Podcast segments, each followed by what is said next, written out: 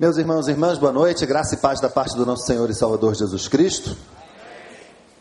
Eu quero começar a meditação dessa noite fazendo uma constatação. Nós vivemos o tempo das multidões. Eu não sei se você já tinha reparado isso, mas nós vivemos o tempo das multidões. E não importa muito se no meio das multidões algumas pessoas se sintam solitárias. A verdade é que este é um tempo de grandes multidões. Indo e vindo para lá e para cá, o tempo inteiro existem multidões circulando ao nosso redor. Multidões de nerds, multidões de descolados, multidões que vão atrás do jogo de futebol, multidões que saem do jogo de futebol, multidões que vão atrás de diversão, multidão que vai atrás de alegria.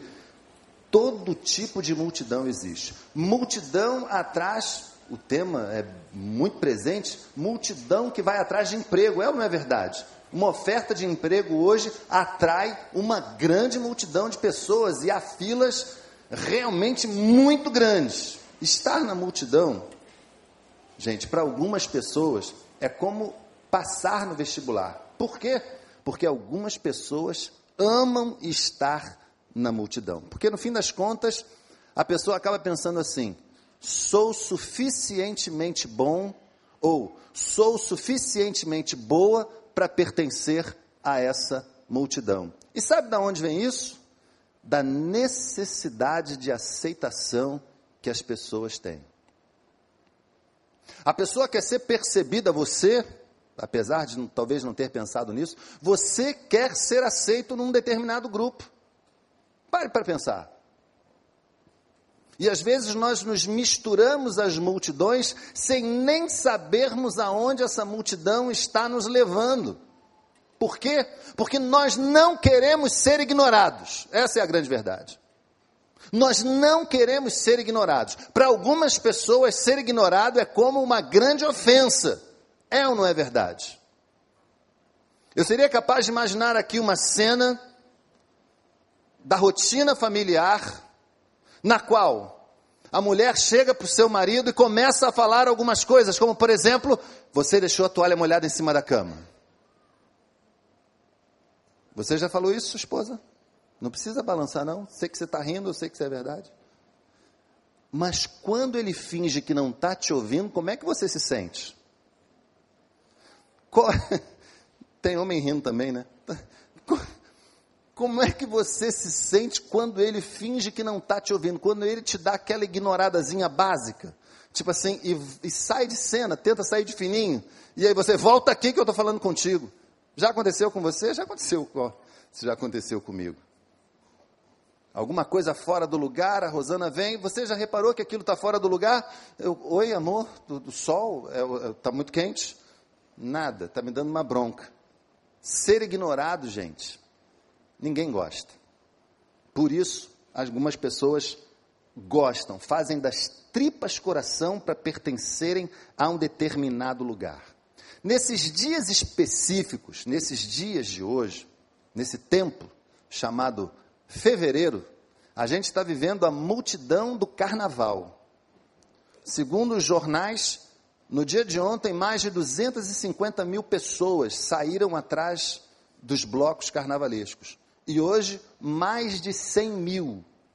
Significa 350 mil pessoas saíram atrás dos blocos carnavalescos. Olha, e assim, eu sinceramente eu não, eu não entendo muito. Eu me converti adolescente, mas mesmo na minha pré-adolescência eu não aproveitava, né, entre aspas, essa ideia do carnaval, porque é gente fantasiada de modo estranho gente fantasiada realçando a questão da sensualidade, bebida, droga, usando as ruas como banheiro. Como é que isso pode ser bom? Mas a verdade é que, segundo a imprensa, mais de 350 mil pessoas saíram nesse fim de semana atrás dos blocos. Multidões atrás dos iriguidum hipnotizantes. Deixa eu começar falando uma coisa séria para você agora. para a realidade espiritual que nós representamos, que nós somos dignos representantes, para a Bíblia, a palavra de Deus, existem apenas dois tipos de multidão. Apenas dois tipos. Eu vou dizer para você quais são: multidões de vida e multidões de morte. Multidões que levam a vida e multidões que levam a morte. Pode existir um universo inteiro entre esses dois objetivos, entre essas duas multidões, mas no final das contas, ou você está no grupo da vida, ou definitivamente você está no grupo da morte. E há uma passagem na palavra de Deus tão especial que mostra o encontro de duas multidões. Uma multidão que seguia olhando, mirando na expectativa da vida, e uma outra multidão que seguia um morto. Vamos ler a Bíblia? Abra sua Bíblia no Evangelho segundo Lucas, capítulo 7. Nós vamos ler os versos de 11 a 17. Nós vamos fazer uma coisa que há algum tempo a gente não faz. Como é projetado, nós vamos fazer assim: eu vou ler os versos ímpares e toda a igreja vai ler os versos pares. Amém?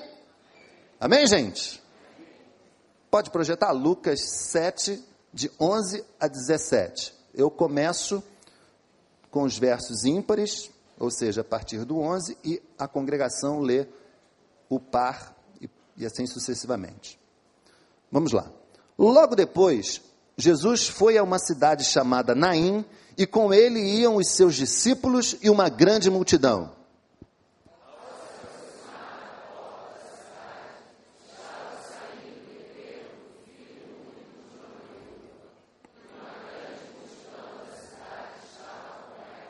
Ao vê-la, o Senhor se compadeceu dela e disse: Não chore.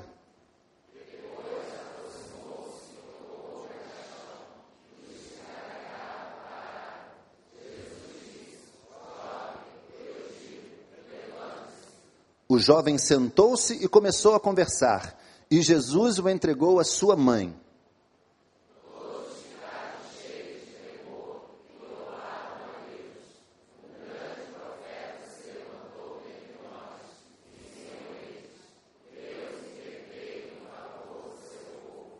Essas notícias sobre Jesus espalharam-se por toda a Judéia e regiões circunvizinhas. Amém, gente? A gente acabou de ler um dos autores mais importantes do Novo Testamento. Lucas, autor do terceiro evangelho e autor também do livro dos Atos dos Apóstolos, tem ao todo, sob a sua lavra, mais de um quarto de todo o Novo Testamento. Como todo texto bíblico, esse que a gente acabou de ler, traz muitas lições e muitas verdades para o nosso dia a dia, para a sua vida, para a minha vida. E eu queria pedir a sua permissão para conduzir você nessa meditação. Bem, o texto começa no início do capítulo 7, com Jesus fazendo alguma coisa tremenda. O iníciozinho a partir do versículo 1. Jesus chega em Cafarnaum, que era uma espécie de quartel-general de Jesus, uma espécie de lugar onde Jesus gostava de estar junto com os seus, se preparando para as duras jornadas que ele costumava ter, e no regresso a Cafarnaum, ele se depara com um pedido um serviçal de um oficial romano, de um capitão romano, estava mal de saúde. E as pessoas foram pedir, líderes da sinagoga do lugar, foram pedir a Jesus que interviesse em favor desse homem. Jesus, compadecido, foi ao, estava se dirigindo para o local, quando aquele capitão romano fala assim: Olha, eu não sou digno que ele entre na minha casa. Se ele disser uma única coisa lá do lugar de onde ele está, eu tenho certeza que o meu servo vai ser curado. Gente, e assim aconteceu. Jesus executa uma cura à distância e ainda faz uma exclamação pontual, mas muito importante. Eu não encontrei fé assim nem em Jerusalém. Aquele homem acreditava realmente que Jesus podia fazer alguma coisa e Jesus fez. Bom, tendo feito isso, em Cafarnaum, que era o seu quartel-general, aprove ao Senhor Jesus seguir para Naim. O texto diz: logo depois, mas logo depois é uma força de expressão, porque Naim estava de Cafarnaum aproximadamente 40 quilômetros. Era uma jornada, era uma longa caminhada, não é? Na semana passada, o pastor esteve aqui falando, não sei quem foi, não tinha carro naquela época, não tinha helicóptero, não tinha nada para reduzir essa, essa jornada de 40 quilômetros. Hoje a gente às vezes caminha daqui até o shopping Américas e acha que fez um negoção, né? Tem, tem gente que está iniciando o seu processo de emagrecer, vou caminhar. Caminha 10 minutos e acha, olha, caminhei tudo. Não, 40 quilômetros. Jesus e uma grande multidão. Agora, gente, deixa eu dizer uma coisa aqui. Jesus não foi para Naim, aliás, Naim significava a bela. Naim conheceria ao final daquele dia o verdadeiro significado da beleza. Amém, gente? Jesus não foi para Naim à toa. Pela descrição da geografia do lugar, Naim ficava numa parte íngreme, num lugar muito íngreme. Era uma subida tremenda, até para descer, segundo os historiadores, era difícil. Essa cidade está lá até hoje. Era difícil. Mas Jesus queria passar por Naim. Outra coisa, Naim não era nem, como a gente poderia dizer hoje, uma cidade. Estava muito mais para um povoado, um vilarejo, do que para uma cidade propriamente dita. Bem, se lá era um local difícil, se lá não tinha tanta gente, afinal de contas, por que Jesus tinha que estar naquele lugar? Desconfortável meio fora do eixo do caminho das principais cidades, porque ele tinha um propósito. E apesar de toda essa dificuldade, Jesus não desistiu desse propósito. E aqui me permitam fazer um, bom parênteses nessa meditação.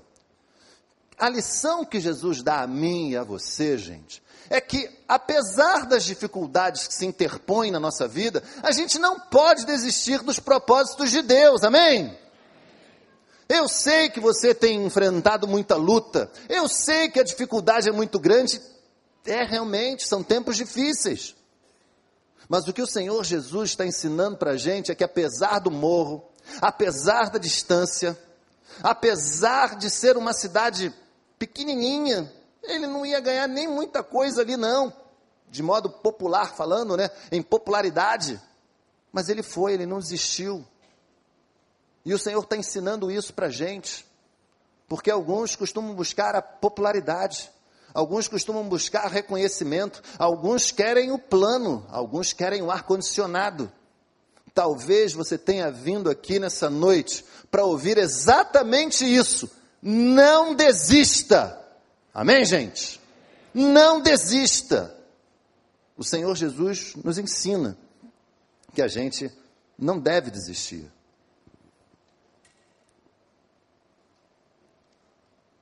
Deixa eu falar outra coisa aqui importante.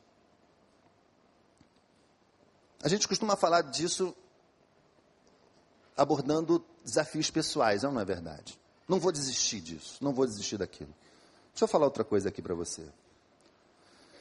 Talvez Deus tenha colocado você na vida de outra pessoa para falar de Jesus, para ajudar essa pessoa.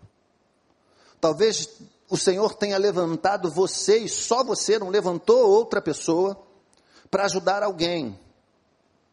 Mas esse alguém é difícil. Esse alguém tem sido uma pessoa dura de ajudar. Esse alguém tem sido uma pessoa daquelas que, puxa vida, depois de eu estou orando há tanto tempo, eu estou fazendo tanto, eu estou ajudando tanto, e eu não estou vendo melhora.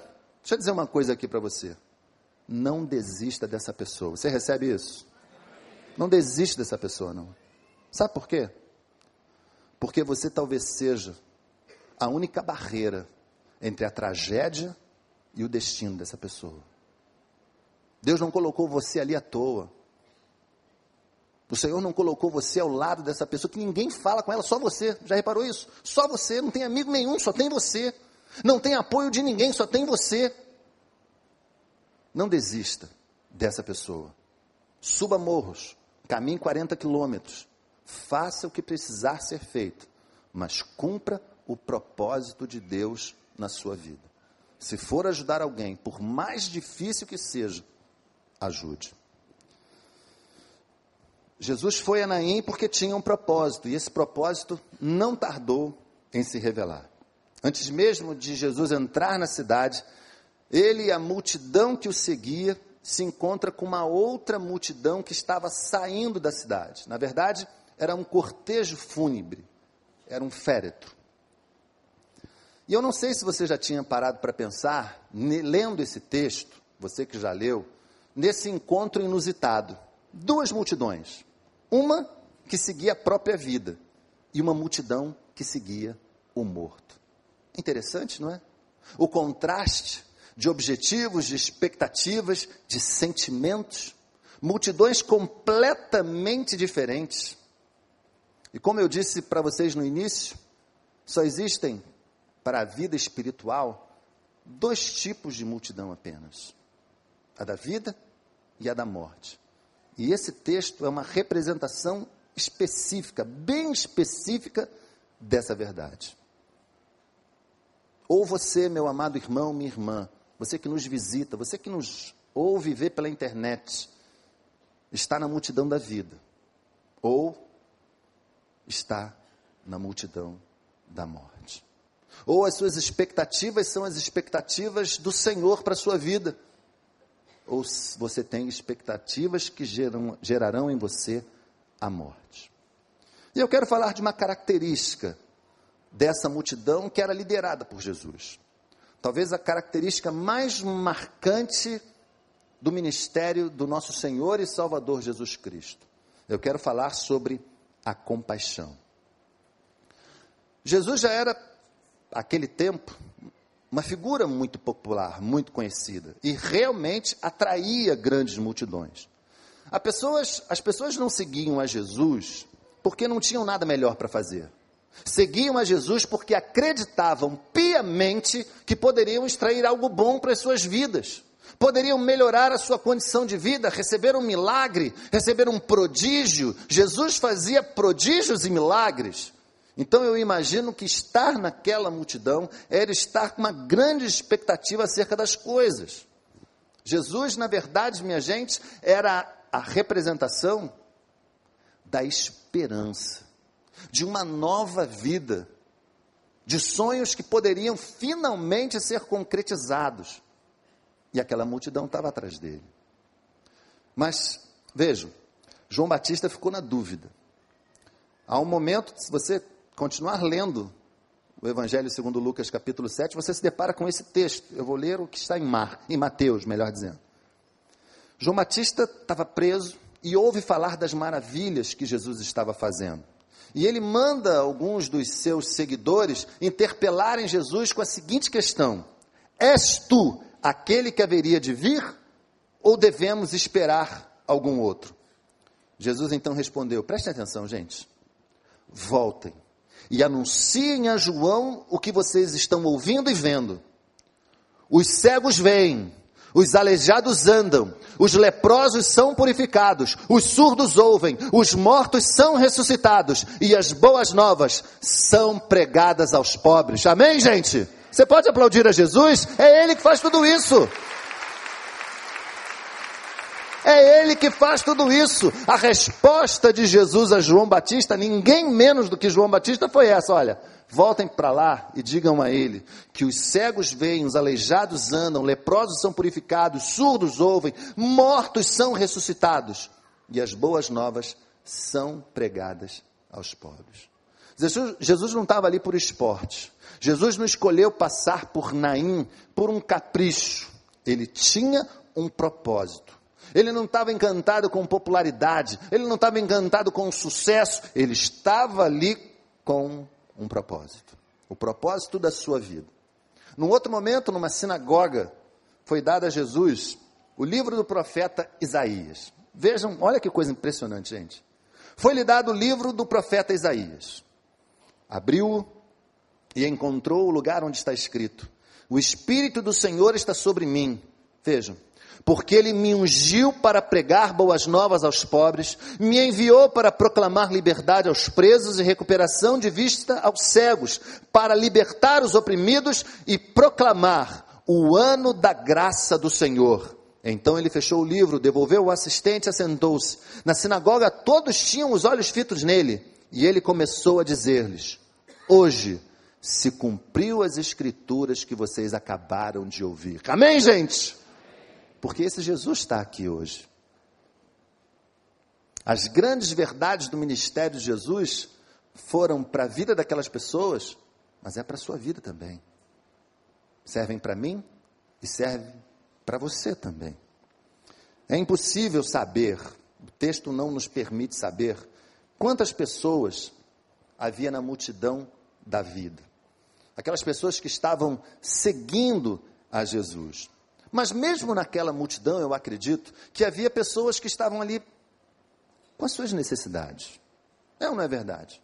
Você hoje faz parte, você que está aqui, você veio seguindo a multidão da vida. Graças a Deus por isso. Mas você tem as suas necessidades, tem os seus limites, as suas limitações. Você talvez tenha vindo aqui desejoso, desejosa de uma intervenção divina na sua vida. Se você pudesse pedir a Deus que o céu baixasse na sua casa, para que lá você tivesse um pouquinho de paz, quem sabe?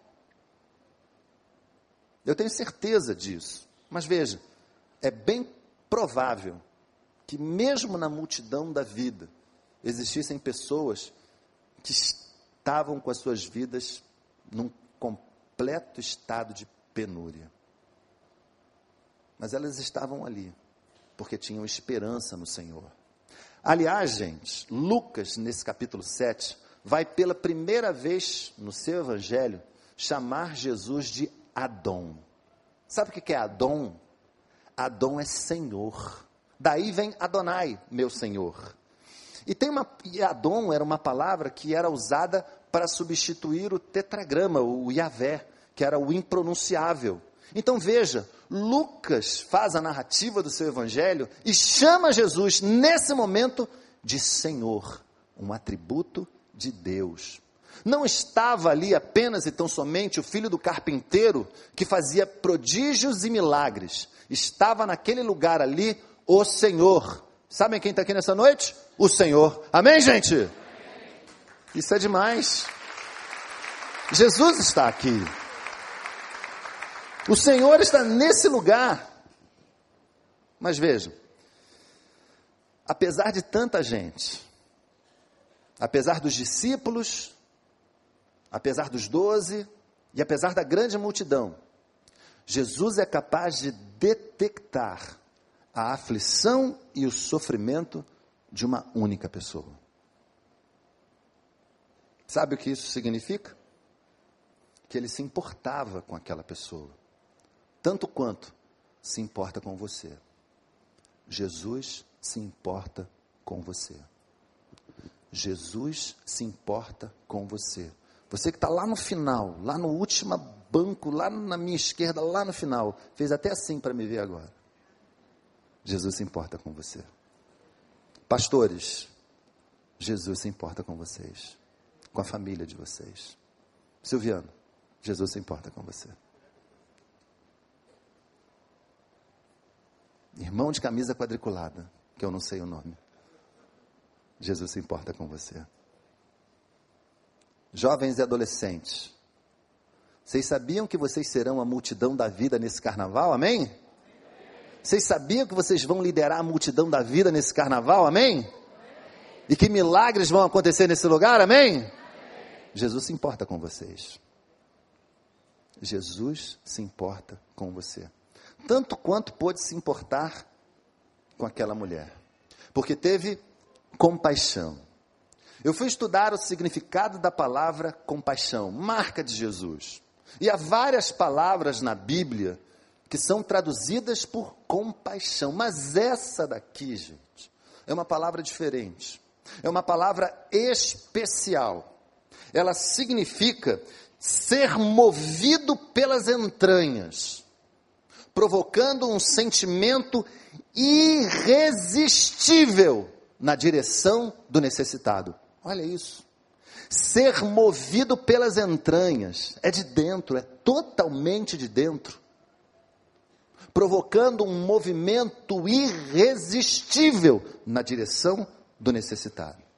É com esse sentimento irresistível que Jesus vira para aquela viúva e diz para ela assim: Não chores. O leitor desatento da Bíblia pode pensar assim: puxa vida, mas tudo que ela tem que fazer agora é chorar. Como é que Jesus está dizendo que ela não vai chorar? Gente, a gente não está não tá olhando aos que pensam assim. Se você pensou assim, poxa, Jesus foi insensível. Não. A gente não está diante de uma ordem fria.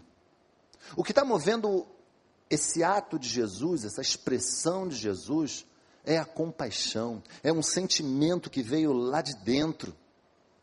Na verdade, não chores, é muito mais uma mensagem de ânimo, como se Jesus estivesse dizendo o seguinte: não desista, ainda não acabou.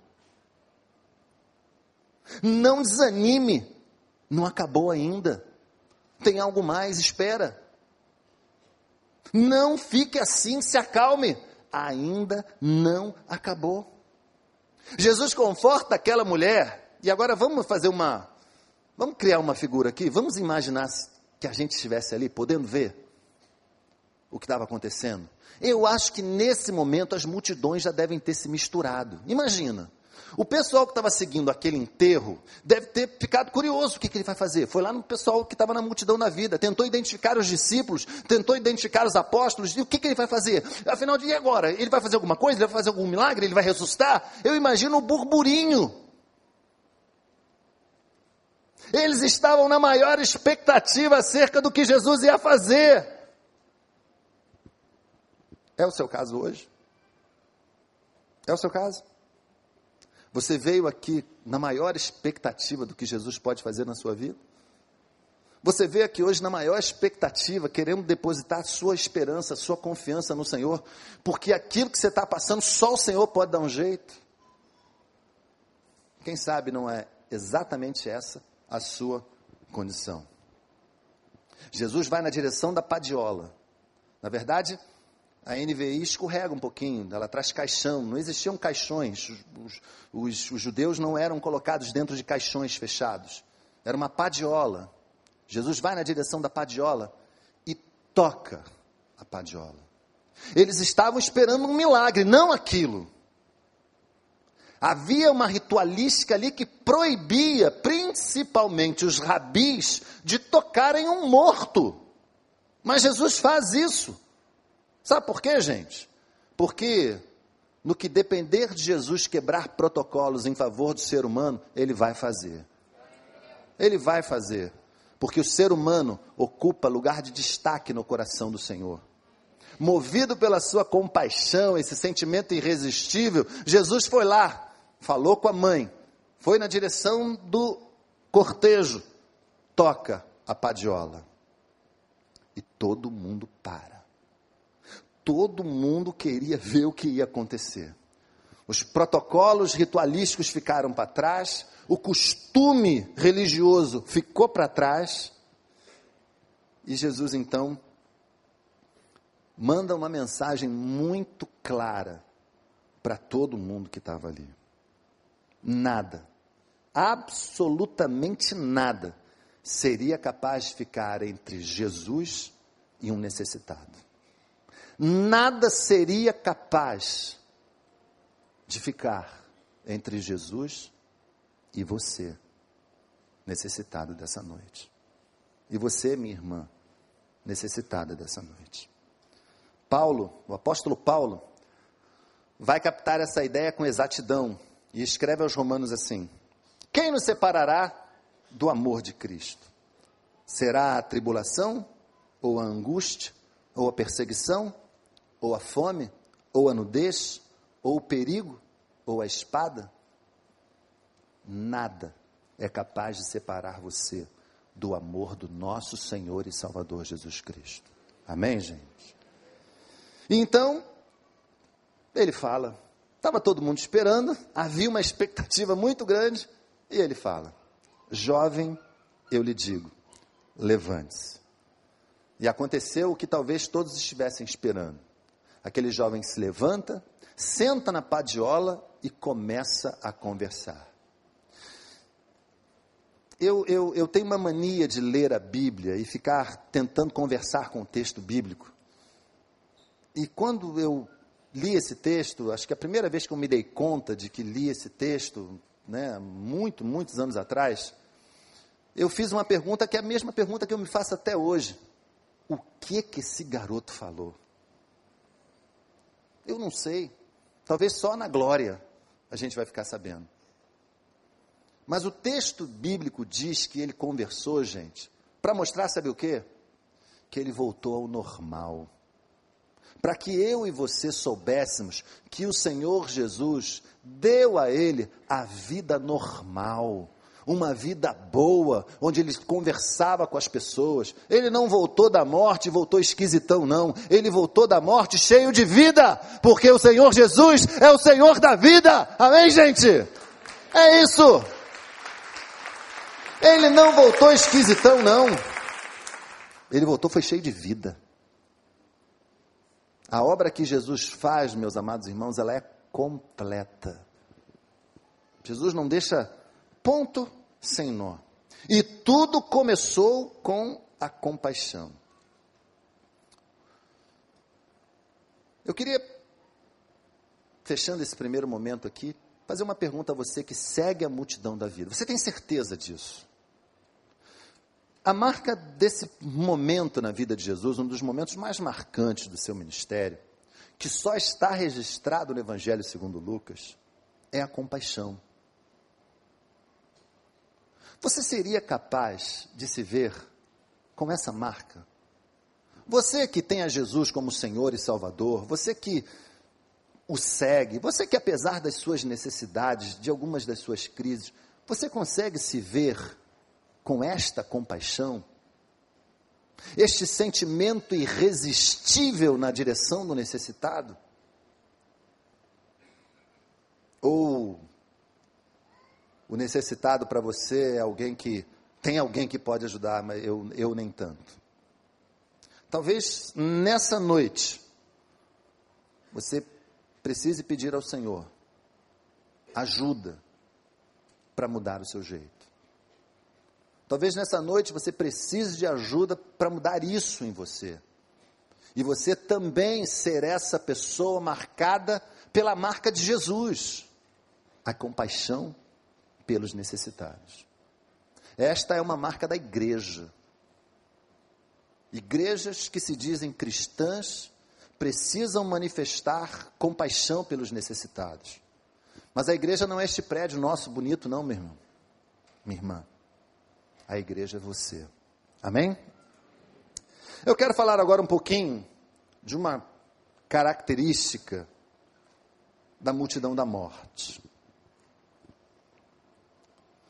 Eu quero falar sobre a desesperança. A representação dessa falta de esperança, gente, é a própria viúva, a mãe do rapaz que jazia morto. Ela era viúva, todos sabem o que significa isso.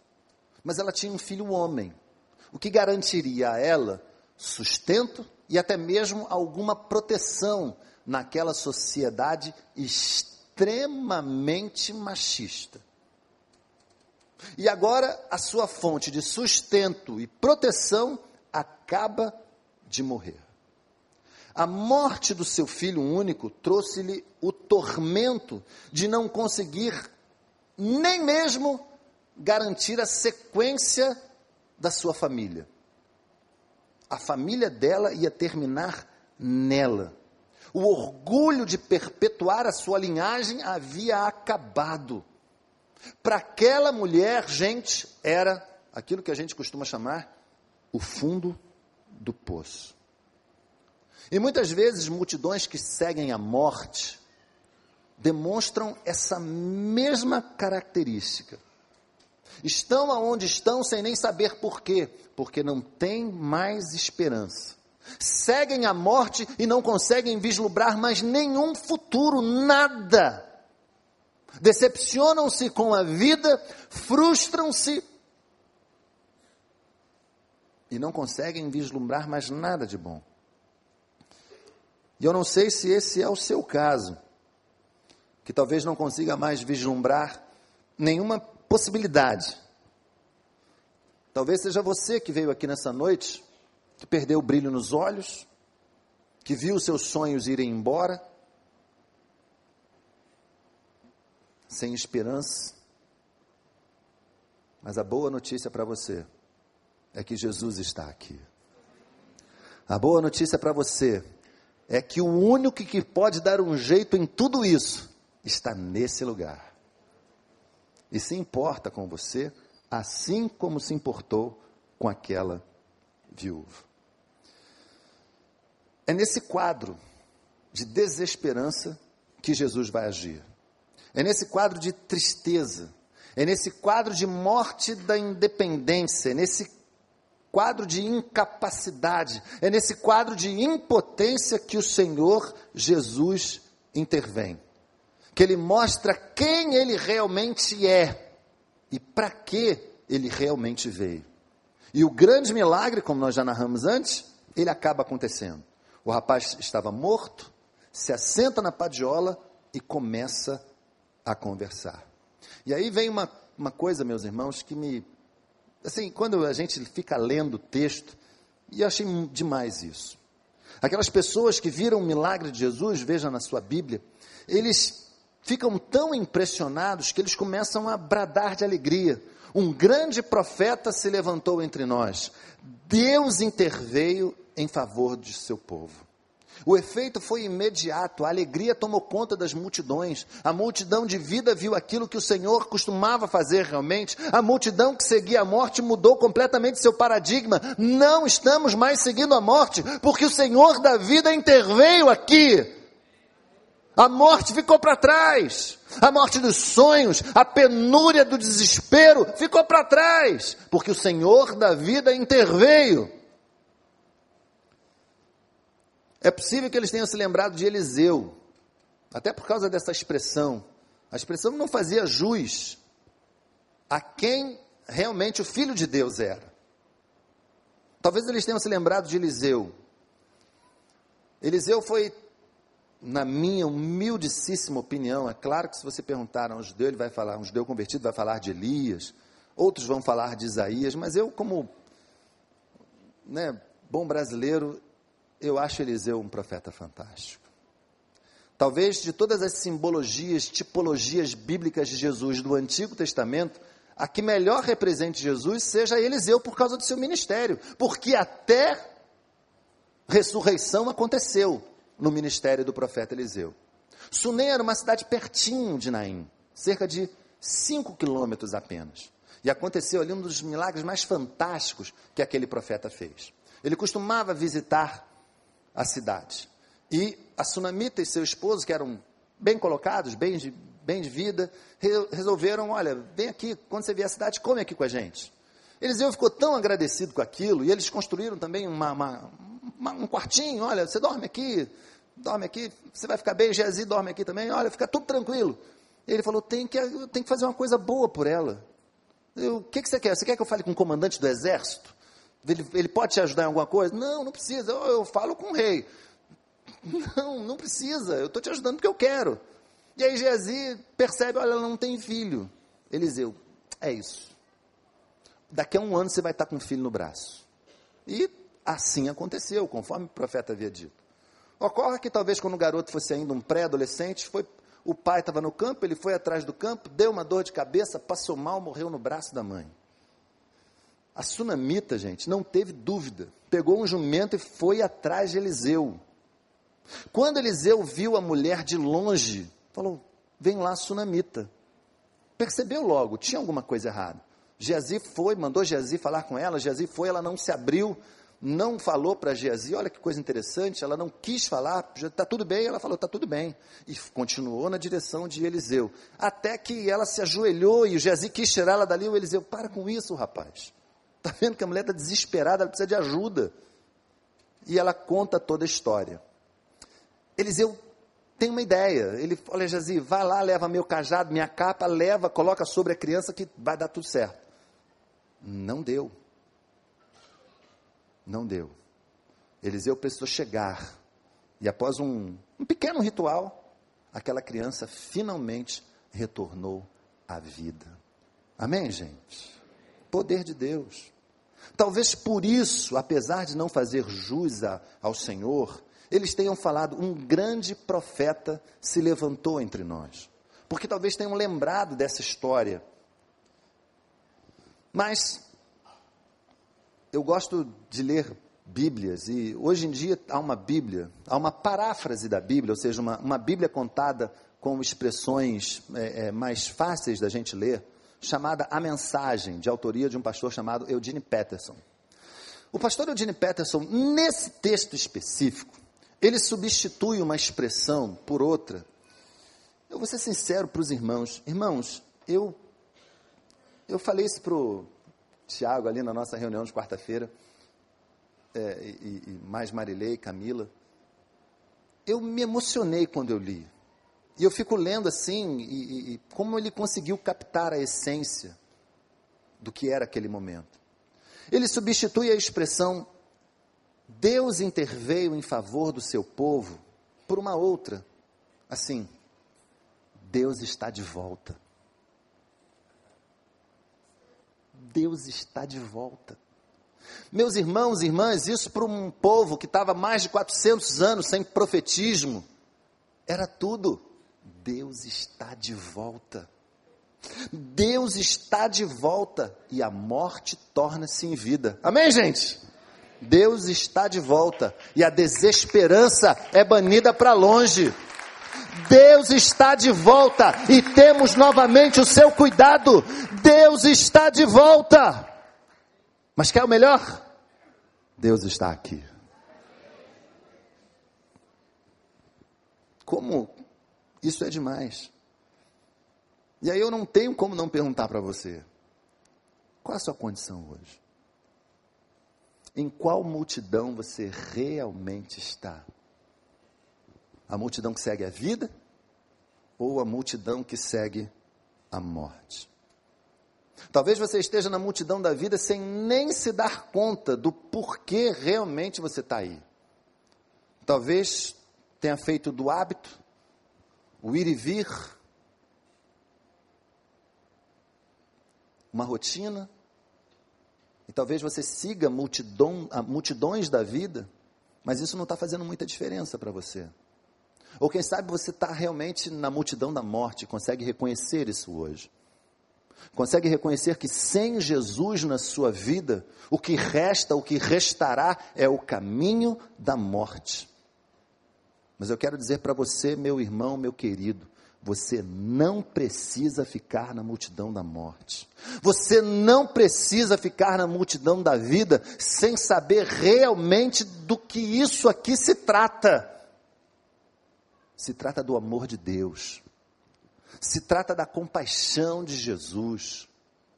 Se trata de recebê-lo na sua vida, transformando a sua mente e o seu coração de uma vez por todas, colocando vida aonde havia morte, resgatando o sonho, o brilho nos olhos. Você pode dizer amém? Jesus é chamado, na palavra de Deus, de sol da justiça. E eu penso que talvez esse sol seja o único sol em todo o universo que não faça mal só faça bem. O sol da justiça para transformar toda a injustiça naquilo que pode agradar o coração do Senhor. Você quer trocar desesperança por uma nova vida? Você quer se libertar? Eu vou dizer um nome para você, preste atenção. Mas não é segredo. Jesus Cristo. Só as mulheres vão falar esse nome. Fala baixinho assim, Jesus Cristo. Os homens. Só o lado de lá, à minha esquerda. Só jovens e adolescentes do alternativo. Jesus Cristo. O nome que é sobre todo nome o único que pode transformar esse deserto onde você está agora em vida, a desesperança em vida, a morte em vida. Nós vamos louvar o Senhor com uma canção. Ministério de Louvor vai entoar essa canção. E depois eu tenho um desafio para você. Um desafio muito sério. Que poderá transformar a sua vida para sempre. Vamos lá?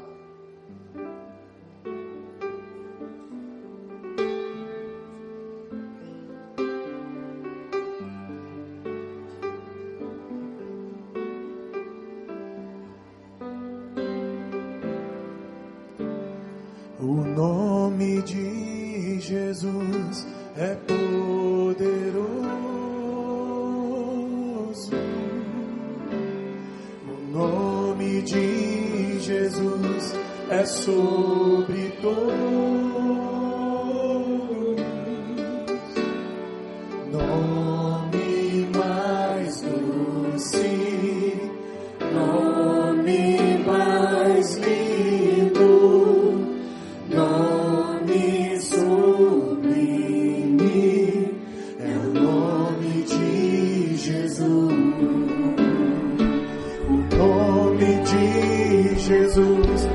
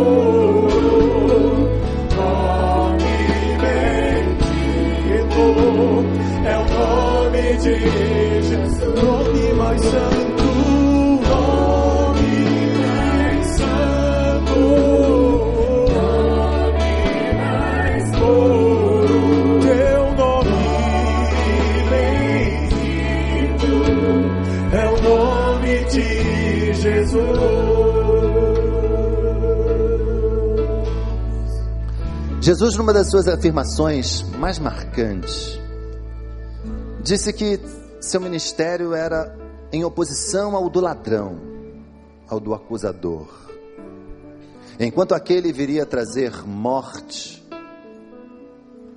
ele veio para trazer vida e vida em abundância.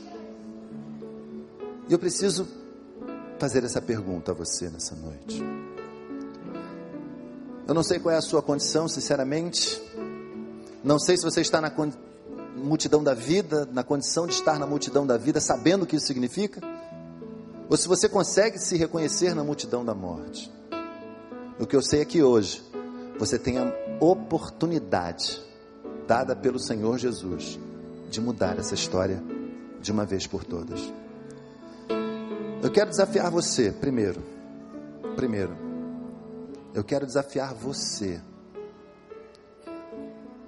que vem caminhando na multidão da vida, mas sinceramente, você não sabe muito bem o que isso significa. Você tem indo e vindo tantas vezes. Talvez na sua casa, ou esteja acontecendo uma célula, ou quem sabe você participa de uma célula.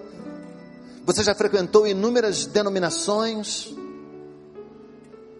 Mas se hoje você consegue entender que só a Jesus você deve seguir e a Ele se entregar, gostaria que você levantasse a sua mão, em nome do Senhor Jesus. Deus te abençoe. Pode baixar a sua mão. Mais alguém? Deus te abençoe, querido. Pode baixar a sua mão. Deus abençoe. Mais alguém? Deus te abençoe, querido. Pode baixar a sua mão, em nome de Jesus. Mais alguém? Deus te abençoe, querida. Pode baixar a sua mão. Mais alguém? Pode levantar a sua mão. Deus te abençoe, querida. Pode baixar a sua mão. Deus te abençoe, em nome de Jesus. Ah, mais alguém?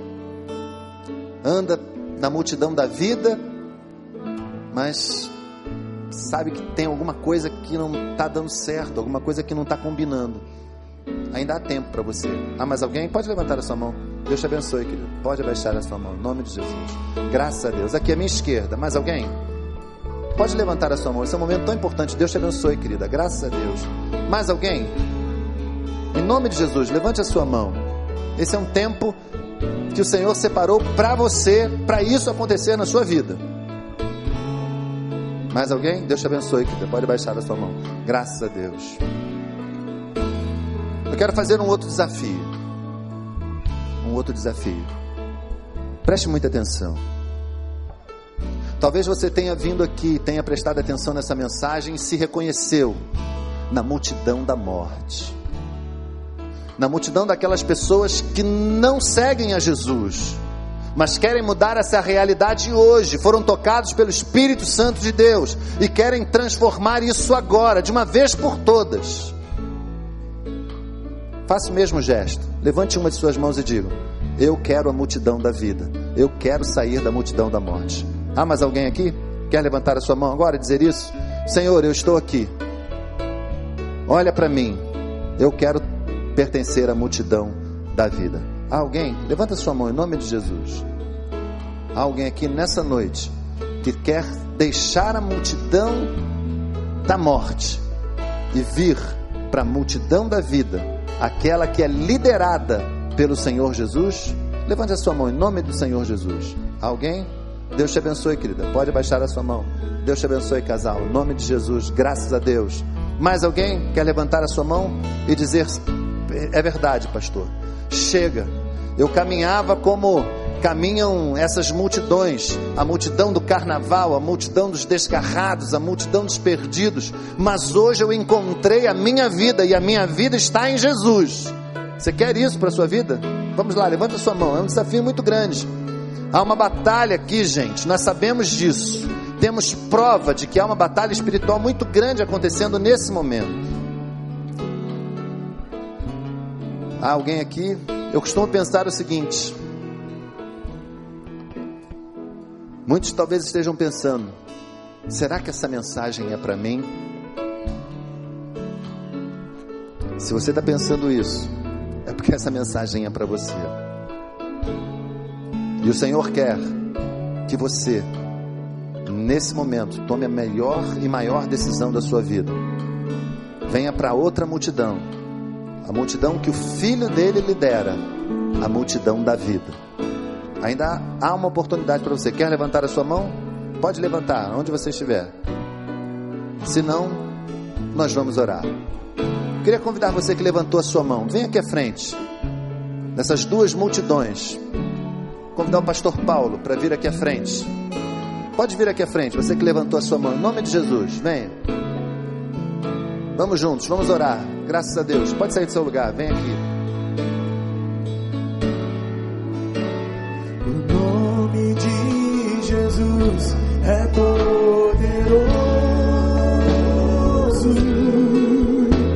O nome de Jesus é sobre todos.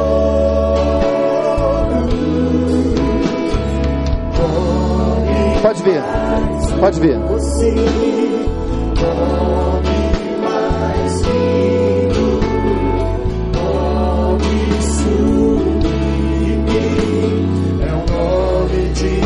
Jesus. O nome de Jesus levanta os mortos.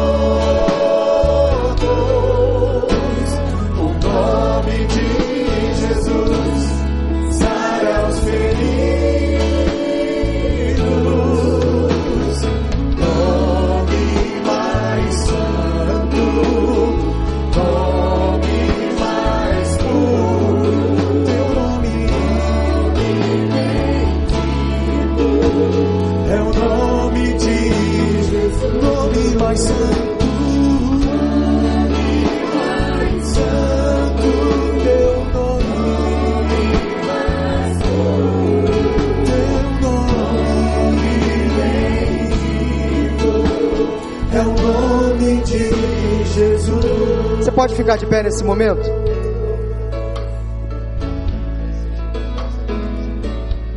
Vamos louvar a Deus pela vida do pastor Rogério, primeiramente. Você pode louvar a Deus pela vida do pastor Rogério? Amém. Deus seja louvado. Vamos orar ao Senhor, agradecendo a Deus pela vida de cada pessoa que veio aqui à frente. Interessante que essas duas multidões estão aqui, a da vida e a da morte. E agora essas duas multidões se transformam em uma só. Multidão que anda ao lado de Jesus. Quem sabe você um dia já fez parte da multidão da vida, mas por alguma razão você foi conduzido ou te conduziram forçosamente à multidão da morte. O seu lugar é na multidão da vida. Nunca saia da multidão da vida, nunca saia da presença do Senhor Jesus Cristo. Talvez você passou por opressões, por situações difíceis que te levaram à multidão da morte. Mas agora a multidão da morte faz parte do passado, porque vida eterna Deus tem para cada um de vocês. Vamos orar também pela vida do casal, irmã Marlene e irmão Francisco, que agradecem a Deus por 57 anos de vida conjugal. Deus abençoe esse casal. Cadê Marlene e Francisco? Onde eles estão? Ah, estão lá. Ah, irmão Marlene e irmão Francisco. Parabéns, que Deus abençoe. Vamos orar? Deus, obrigado pela palavra desta noite. Bom, obrigado, Senhor, porque Jesus Cristo um dia foi a Naim. E nesta noite também veio ao Recreio dos Bandeirantes. Se manifestou neste meio, no nosso lugar, neste lugar de culto que prestamos ao Senhor. E pessoas que estavam caminhando para a morte, já sentindo o gosto do luto, ó Deus, foram agora resgatadas, foram salvas, foram libertas, foram tiradas, ó Deus, de um lodo de perdição, de um aranhado, ó Deus, de confusão, de pecado, de engodo, e agora foram salvas, resgatadas, libertas para a tua honra e para a tua glória. Louvamos ao Senhor pela vida de cada pessoa que hoje pôde se lembrar do passado, de onde estavam, e puderam, sem dúvida alguma, lembrar também te agradecer pela vida eterna em Cristo Jesus, pelo resgate, pela salvação, pela nova vida. Deus, obrigado, porque nós não podemos pagar, não há preço que pague o que o Senhor Jesus Cristo fez na cruz do Calvário por cada um de nós, dando-nos a vida eterna, a certeza da salvação, da eternidade ao teu lado. Clamamos por cada pessoa aqui à frente, tu conheces as necessidades. Batiza com teu Espírito Santo. Derrama a tua graça, a tua bênção. Tirando, ó Deus, toda a tristeza, toda a angústia, todo sofrimento, dando alegria, a certeza da esperança da tua presença, renovando a Deus a esperança àquelas pessoas que estavam mortas, mas agora encontraram em Jesus vida, sentimento, plenitude e principalmente a certeza da vida eterna. Te agradecemos pela vida, pela saúde, pelo alimento, pelo sustento, pelos amigos e irmãos. Dá-nos a tua bênção neste dia, uma semana de bênçãos, de vitórias, é o que nós clamamos em nome de Jesus. Amém, amém e amém. Aplauda ao Senhor.